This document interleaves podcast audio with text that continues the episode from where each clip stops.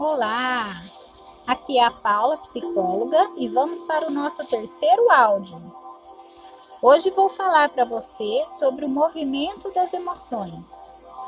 Imagine que as emoções são como ondas do mar, que vem, cresce, atinge seu ápice, quebra e regressa.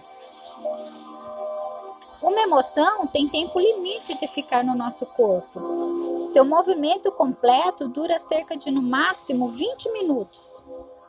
Quando sentimos raiva, por exemplo, mesmo não fazendo nada, ela sumirá no máximo de 20 minutos. Então, como você acha que seria sua vida se aprendesse a se acalmar sozinho e controlar seus impulsos para não reagir quando a, a onda da emoção estivesse vindo? Quando aquele ciúmes possessivo batesse em sua porta, aquela raiva horrível ou qualquer outra emoção perturbadora, suas relações ficariam menos machucadas, você não acha? Muito melhor. Aprender a se acalmar e controlar impulsos é possível e necessário para cuidar das nossas relações. Aqui vai uma dica.